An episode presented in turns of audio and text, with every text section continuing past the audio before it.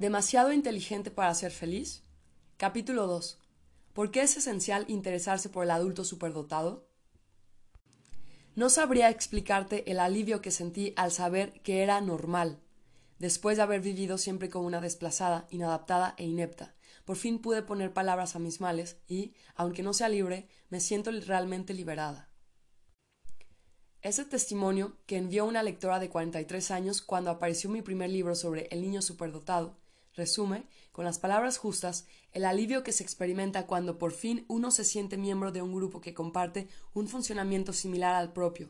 La cuestión del adulto superdotado es quizá aún más delicada de tratar que la del niño superdotado, aunque admitamos, a pesar de algunas reticencias aún vigentes, que el niño en desarrollo puede mostrar ciertas aptitudes particulares, resultará bastante más difícil aceptar que algunos adultos conserven un comportamiento singular que los distingue. Ellos mismos lo perciben sin saber nombrarlo, y los demás lo sienten, pero lo atribuyen espontáneamente a un rasgo de carácter, a una originalidad, a la personalidad marginal, rebelde, o demasiado sensible de su amigo. El adulto se encuentra así acorralado y desde hace mucho tiempo en un sistema de espejos que le devuelve imágenes de sí mismo multiformes y a menudo deformadas. En busca de uno mismo. El superdotado busca su reflejo y su identidad y necesita, como cualquiera, comprender quién es, cómo se comporta, por qué lo hieren, por qué lo rechazan, cuáles son sus puntos fuertes, sus valores reales y verdaderos límites. Es una búsqueda legítima y universal, consistente en sentir en uno mismo el núcleo idiosincrásico en torno al cual está construido y a partir del cual entra en el juego de la vida y establece su relación con los demás. Desde la primera infancia intentamos, sin tregua, comprendernos a nosotros mismos para comprender mejor el mundo y a los demás y, sobre todo, para vivir mejor. Este movimiento natural puede vivirse, según cada personalidad, de manera más o menos consciente. Algunos avanzan por la vida con certezas y convicciones protectoras y sosegadas. Hay que hacer las cosas de esta manera o de aquella, y conviene reaccionar de tal o cual forma según la naturaleza de la situación. Otros andan a tientas, se hacen preguntas sin cesar acerca de todo, siempre se inquietan por trivialidades que alteran sus presuntas creencias, reaccionan a la misma variación del entorno, reanudan todo sin descanso desde el comienzo para estar seguros de haber comprendido su sentido profundo y viven siempre con un ligero sentimiento de estar al mismo tiempo con los demás y a su lado. Son adultos de adaptación agitada, que en ocasiones llevan vidas que no les pegan nada, pero parecen amoldarse a ellas, pues da la impresión de que a todo el mundo les resulta completamente normal. Su destreza singular no escapa al ojo clínico de los médicos y terapeutas con experiencia, el número de adultos superdotados con la vida hecha añicos y que padecen un sufrimiento psicológico severo es elevado, por lo que conviene tomar medidas decisivas, en manos de profesionales sin experiencia o, peor aún, que rechazan este diagnóstico. Estas personas emprenderán una serie de peregrinaciones diagnósticas y terapéuticas que no harán sino acentuar su malestar y su profundo sentimiento de soledad e incomprensión. Otro testimonio. Gracias. No tienes ni idea de hasta qué punto se siente uno raro por sentirse normal.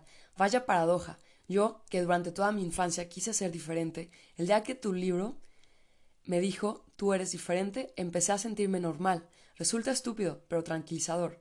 Menudo shock. Se me saltaban las lágrimas mientras lo leía.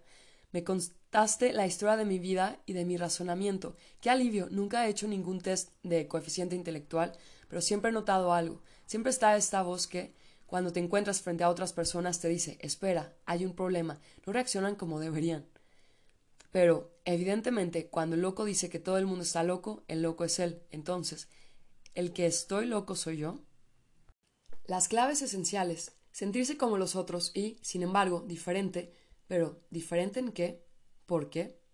La necesidad de conservar esa diferencia queriendo ser normal a cualquier precio, esto es, dentro de la norma la sensación de que, si no se reacciona como los demás, entonces no se los puede culpar a ellos, sino a uno mismo. Y, según el pensamiento más extendido, si yo no soy como los demás, si no reacciono como los demás, si no comprendo las cosas como los demás, entonces es que estoy loco. La necesidad de ser comprendido tal como se es en realidad, no como se suele comprender y tratar al que difiere de la norma, enviándolo al psiquiatra, los superdotados comparten con la población de enfermos psiquiátricos un aspecto central, su diferencia en cuanto a la adaptación al mundo. Tienen una forma de estar en el mundo que los distingue de sus semejantes.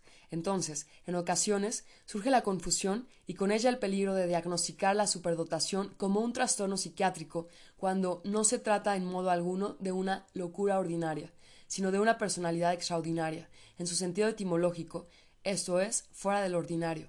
He aquí una diferencia inmensa.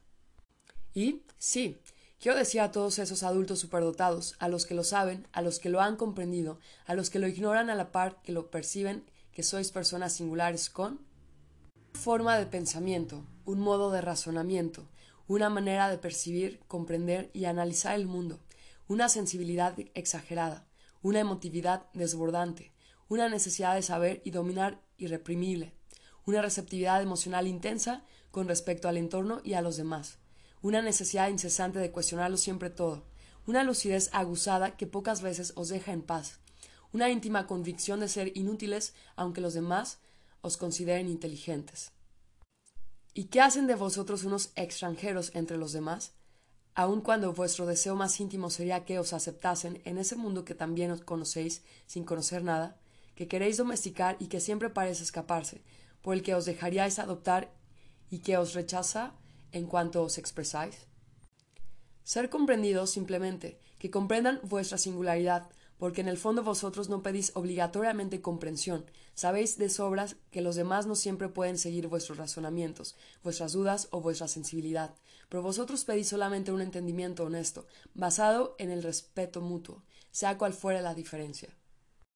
Qué curioso es nuestro mundo. La diferencia se ha convertido en un leitmotiv de las sociedades y las políticas occidentales. Incorporar la diferencia, todas las diferencias, es hoy una voluntad política y movilizadora. Hay misterios dedicados a ello, y los ordenamientos deben estar integrados en todas partes para acoger a los que son diferentes, aquellos para quienes la integración es un obstáculo difícil de superar, los minusválidos, los inmigrantes, los sin techo, etc. Tanto mejor, sin duda, y ello gracias a esta sociedad moderna que ha comprendido la necesidad crucial de hacer un hueco para cada uno. Pero a veces no puedo dejar de entristecerme por aquellos cuya diferencia es invisible a simple vista, cuya diferencia no parece en un principio un handicap, cuya diferencia suscita más la envidia que la compasión. En suma, no puedo dejar de entristecerme cuando veo que todos esos superdotados que sufren en silencio y buscan, solitarios, soluciones a su diferencia, no son tenidos en cuenta nunca, casi nunca por nuestra sociedad del siglo XXI, el desamparo de estos adultos y su problema de integración, de vida en ocasiones, deberían suscitar, si no compasión, al menos comprensión. Y, aun a riesgo de ser tachada de elitista, me atrevería a afirmar que sería deseable no esperar a llegar al sufrimiento, al extravío y la marginación para que nuestra sociedad comprendiese toda la riqueza de estos superdotados y todo el beneficio que podemos obtener de su sensibilidad y de su inteligencia atípica. Menudo despilfarro, y pensar que algunos todavía creen que los superdotados son los que triunfan, aprueban los exámenes de nuestros colegios más prestigiosos y ocupan los puestos más codiciados de nuestra sociedad. ¿Cómo se puede seguir pensando semejantes cosas lo que es seguro es que quienes piensan que ser superdotado debe considerarse solo como una suerte lo ignoran todo acerca de esas personalidades frágiles y sensitivas que solo piden una cosa llegar a ser amados y aceptados, también ellos, tal como son. El exceso de inteligencia es un arma de doble filo, hace sufrir, pero a nadie se le ocurre compadecer a quien sufre por esa causa. Al contrario, en ocasiones suscita celos y agresividad, magnificando así el sufrimiento, Nadie diría nunca de alguien es simpático, pero es que el pobre es demasiado inteligente. Así pues, ¿cómo compadecerse de aquellos cuya inteligencia parece todopoderosa? Se puede llegar a asimilar, como escribe Malraux, en la condición humana, la frase el hombre sufre porque piensa. El trabajador eficiente no es el superdotado. Este es el origen de la confusión, pensar que quien triunfa y es brillante ha de ser forzosamente superdotado. Es entonces cuando se mezclan dos características distintas. El trabajador eficiente es el que posee una gran inteligencia, pero una inteligencia adaptativa, esto es, una inteligencia semejante a la de todos y que solo se diferencia en cantidad, pero no en calidad. El trabajador eficiente tiene una inteligencia cuantitativamente superior, pero cualitativamente idéntica. Además, sabrá utilizar esa inteligencia adaptativa para hacer de ella una fuente de éxito. Son estos los que, con facilidad triunfan académica, profesional e incluso humanamente, en el sentido más clásico del término.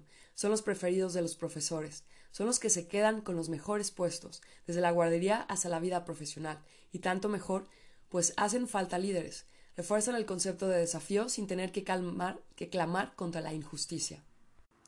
Nadie considera injusto que un tenista gane un torneo por ser mejor que su adversario, o que un compositor sea capaz, gracias a su talento, de conmover a miles de espectadores extasiados. Entonces, ¿por qué iba a ser la inteligencia más sospechosa? A lo que todo eso les eso les molesta de todas formas, se les podría hacer escuchar un ligero bemol. Parece que los niños modelo, los trabajadores eficientes, terminan siendo adultos ansiosos. Pero los trabajadores eficientes se distinguen de los superdotados por su facilidad para utilizar su potencial, cuyas formas adaptativas convienen a la sociedad. A su lado está la naturaleza más desenfrenada, desordenada, intensa y tumultuosa del superdotado, que es más difícil de formatear.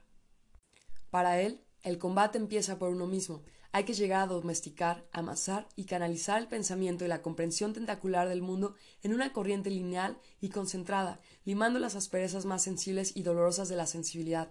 Ese es el primer desafío. Después, y solo después, podrá preguntarse qué hacer con el mundo, cómo responder a las expectativas, cómo alcanzar también él el éxito. Una pregunta frecuente. ¿En qué se convierten los niños superdotados? Es una pregunta recurrente. Indefectiblemente, todos la hacen. ¿En qué se convierten los niños superdotados? ¿Quiénes son en la edad adulta? ¿Qué es de ellos? Tengo ganas de responder a bote pronto. Se convierten en lo que son, se convierten en adultos construidos a imagen de su personalidad y de su existencia. Se convierten en personas diferentes, en función de si han sido amados, acompañados, comprendidos o excluidos, rechazados o maltratados por la vida y por los demás. Entonces se convierten en lo que pueden, como cada uno de nosotros. Introduzco aquí la idea de que no hay un camino trazado e idéntico para todos, de que cada uno tiene sus diferencias. Unos llegamos a colaborar con, otros a luchar contra, y otros permanecemos atascados en una bruma que nos obliga a avanzar a tientas, sin dirección y objetivo, y por tanto con un sentimiento persistente de insatisfacción. Lo mismo puede decirse de los superdotados, son como los demás, aunque siempre más que los demás más, en el sentido de que lo que es doloroso, aunque aceptable para alguien, se transformará en una bomba emocional para el superdotado. Todo se percibe de manera amplificada, exagerada, extrema. El adulto, un viejo niño precoz. ¿Este epígrafe te hace sonreír? Eso espero. En cualquier caso, es el que me propuso un día una asociación de padres como tema de una conferencia. Veamos de entrada todos los insentidos que contiene esa preposición. Significa que se llega a la edad adulta habiendo perdido la precocidad, la cual se ha convertido en algo anticuado y que ya no está de moda? Extraño, extraño. La idea de que ser superdotado se asimila a la precocidad de desarrollo intelectual y que, por consiguiente, solo afecta a los niños sigue estando muy arraigada. La cuestión central que se plantean todos los padres. Esta anécdota acerca de un tema tan barroco como el adulto viejo niño precoz, muy reveladora de la ambigüedad que gira en torno a esa cuestión, no debe hacernos olvidar cuán legítima es para los padres de un niño superdotado. Ser padre es asumir la misión de acompañar a nuestros hijos para que lleguen a ser adultos felices. Se trata de un atajo, pero el mayor riesgo está ahí. En el caso de un niño superdotado, cuyo comportamiento intelectual y afectivo aguza sus contornos, la inquietud de los padres va en aumento, en comparación con otro niño que, refunfuñando, acepta una restricción que obedece sin discutir hasta el infinito, que se enfada ante las observaciones de sus padres, pero que permanece en su sitio? El niño superdotado estalla ante cualquier contratiempo, se obstina sin dejar de discutir una sola orden, llora ante la mínima alusión negativa, etc. Como todos los niños, me diréis. Sí, pero no. No del todo. En los superdotados todo es más exagerado, más absoluto, más imperativo. En cada etapa de su desarrollo, el niño superdotado muestra características que dificultan la tarea del padre, poniéndola siempre en tela de juicio. A lo largo de este recorrido, la travesía durante los años de escuela cristalizará el máximo de angustias, el miedo de hacer las cosas mal, de no saber cómo hacerlas o, peor aún, de echarlo todo a perder, se insinúa en todos los padres. Una circunstancia favorable, haber sido diagnosticado de pequeño. Hay una gran diferencia respecto al desarrollo futuro del niño superdotado en función de si ha sido diagnosticado o no, de pequeño, y en función de la edad a la que se haya realizado el diagnóstico, podemos distinguir varios grandes grupos. 1. El grupo de los adultos identificados en la infancia, cuya hiperinteligencia e hipermotividad han sido consideradas siempre como un rasgo de la personalidad. 2. El grupo de aquellos que, identificados en la infancia, no han sido considerados como niños especiales, o, lo que es peor, aquellos de los que se ha esperado grandes éxitos debido a esa confusión devastadora entre inteligencia y resultados brillantes. 3. Los que han sido identificados en la edad adulta por casualidad, por error, por curiosidad o por similitud. 4. Por último, está el grupo de los que nunca han sido identificados y que probablemente nunca lo serán. Estos se alejan de nuestro punto de vista y seguramente deforman la comprensión que tenemos de los superdotados. ¿Quiénes son? ¿Cómo se sienten? ¿A qué se parece su vida? Entre ellos se encuentran los que han franqueado lo mejor posible todos los obstáculos hasta alcanzar el éxito, al menos desde la perspectiva de los criterios habituales. Pero, ¿qué hay en el fondo? ¿Qué sienten? ¿Están satisfechos con el éxito que representan? ¿Qué han hecho? cómo han organizado su sensibilidad, su afecto y su insondable necesidad de amor. Nadie lo sabe. Al menos ni científica ni clínicamente, pero mira a tu alrededor, ves al sueño que algunos de ellos simbolizan ante nuestros ojos, ¿no percibes una pequeña llama vacilante detrás de esas sonrisas satisfechas? Para mí, lo que en ocasiones me atormenta es la imagen que tienen de sí mismos y de su vida en el momento de acostarse, en la intimidad de su habitación, de la oscuridad que se instala tanto dentro como fuera, cómo se encuentran realmente. Y, además, entre los que nunca han sido identificados, seguro que están también esos adultos errantes, de los que se dice no entiendo qué ha sucedido, que nunca han podido ni sabido construir una vida profesional, sentimental ni humana que corresponda a lo que indican sus aptitudes intelectuales y humanas, los que lo han perdido todo, o que viven al margen y sin ningún proyecto real, ni verdaderamente dentro ni verdaderamente fuera. Creo que sienten en el vacío de sí mismos una parte asfixiada y nunca reconocida, una agitación sorda y nunca expresada, una sensación de potencia enterrada que resulta impensable, un sufrimiento mudo y sin palabras, pues, ¿cómo nombrar lo innombrable? Aquello de lo que no se sabe nada, aquello para lo cual se ignora incluso la existencia de una palabra. ¿Se pueden hacer pronósticos? Un diagnóstico precoz para crecer mejor. Es fácil comprender que, cuando el diagnóstico se hace pronto en la vida del niño y éste crece en un entorno benigno y protector, el niño tendrá más probabilidades de desarrollarse adecuadamente y de estar satisfecho de la vida en la edad adulta. Tal vez sea el mejor pronóstico. Su inteligencia y sensibilidad se habrán integrado armoniosamente en la construcción de su personalidad y su identidad. Esta comprensión de sí mismo habrá dado a cada etapa la posibilidad de conferir sentido a las experiencias de su vida. El superdotado está y ha estado siempre en plena posesión de sus facultades. Las bases narcisistas de su personalidad son sólidas. Puede avanzar por la vida con plena confianza, pues se siente cómodo consigo mismo, identificado, pero con un diagnóstico deformado o incompetente. Cuando se hace un diagnóstico y la única información que recibe el niño es tu CI es muy alto, luego tienes todo a tu favor para triunfar. Está claro que esa cosa rara, ese misterioso CI, con poderes supuestamente mágicos, sigue siendo un elemento ajeno a su desarrollo. Es como si le dijeran que tiene algo extra, un objeto precioso del que nunca le ha hablado nadie. Otra versión, ahora sabemos que tienes grandes posibilidades, luego debes aprovecharlas. He aquí el hecho de una culpa infinita. El niño se enfrenta a una verdadera tragedia interior, aunque no lo manifieste, una tragedia que llevará cuestiones a cuestas toda su vida. Si me dicen que debo triunfar, pero no triunfo, entonces es que soy un inútil, un inepto, una calamidad.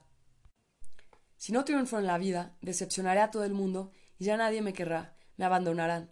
Si se supone que soy mejor que los demás, aunque me sienta tan poca cosa, tan vulnerable, tan tonto y tan inútil, entonces, ¿quién soy?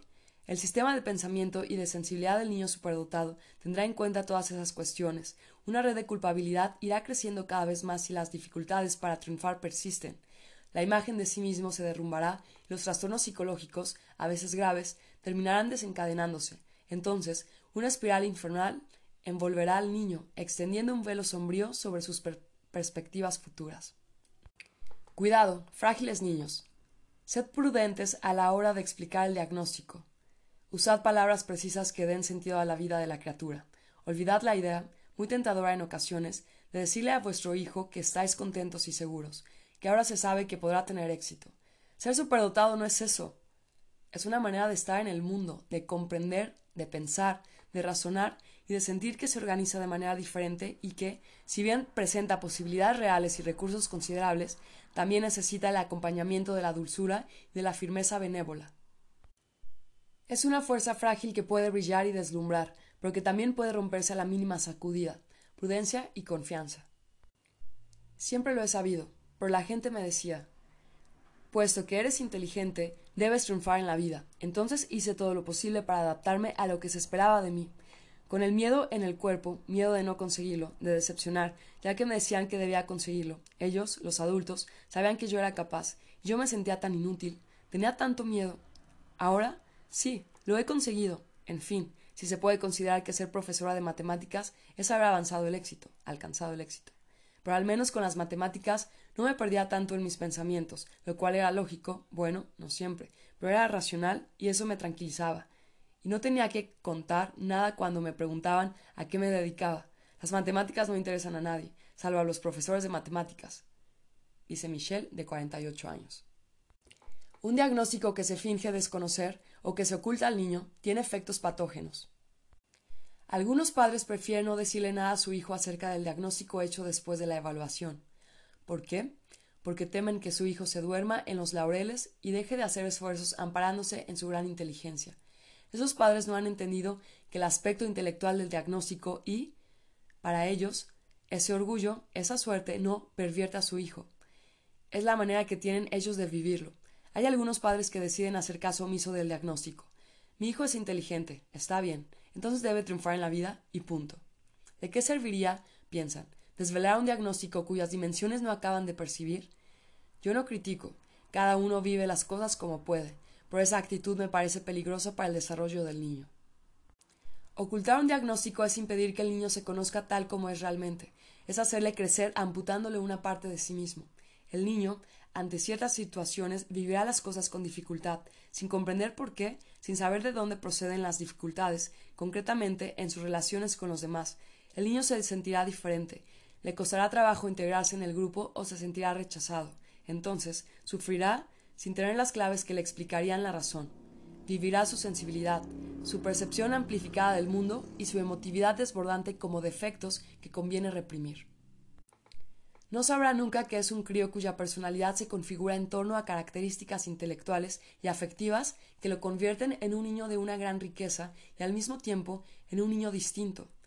Veamos un ejemplo. Imaginemos a un miope al que no se le dice nada de su defecto y cuya visión no se corrige, para él será normal ver borroso e intentará adaptarse pese a todo a las circunstancias, convencido de que todos ven como él. En los momentos más difíciles pensará que todo es culpa suya, quizás se sienta inútil o incompetente, y se despreciará a sí mismo. ¿Cómo va a saber qué es la miopía la que transforma su visión del mundo? ¿Y que con gafas vería perfectamente? Lo mismo puede aplicarse al pequeño superdotado. Saber es verse mejor a sí mismo y ver mejor el mundo, es comprender que su diferencia tiene una explicación y un nombre de los que se puede hablar para hacerlos explícitos, y eso lo cambia todo. Lecciones de lógica elemental, a modo de resumen. Saber quién se es constituye una condición previa ineludible para comprender lo que se llega a ser. Es la base de la construcción de uno mismo. Ser un adulto superdotado es vivir con una personalidad construida sobre formas atípicas de funcionamiento intelectual y afectivo. Conocerlas es tener la posibilidad de vivir con plena conciencia de uno mismo. El adulto superdotado fue antes un niño superdotado. El hecho de saberlo le confiere todas las posibilidades de crecer más cerca de sí mismo. El niño superdotado se convertirá en un adulto superdotado. El niño superdotado, como niño atípico que es, se convertirá por tanto en un adulto singular. El niño superdotado puede llegar a ser un adulto con un talento considerable, o no. No hay una relación causa-efecto obligatoria, ni en un sentido ni en el otro. Cada uno sigue su camino. Lo que importa es que exista un camino.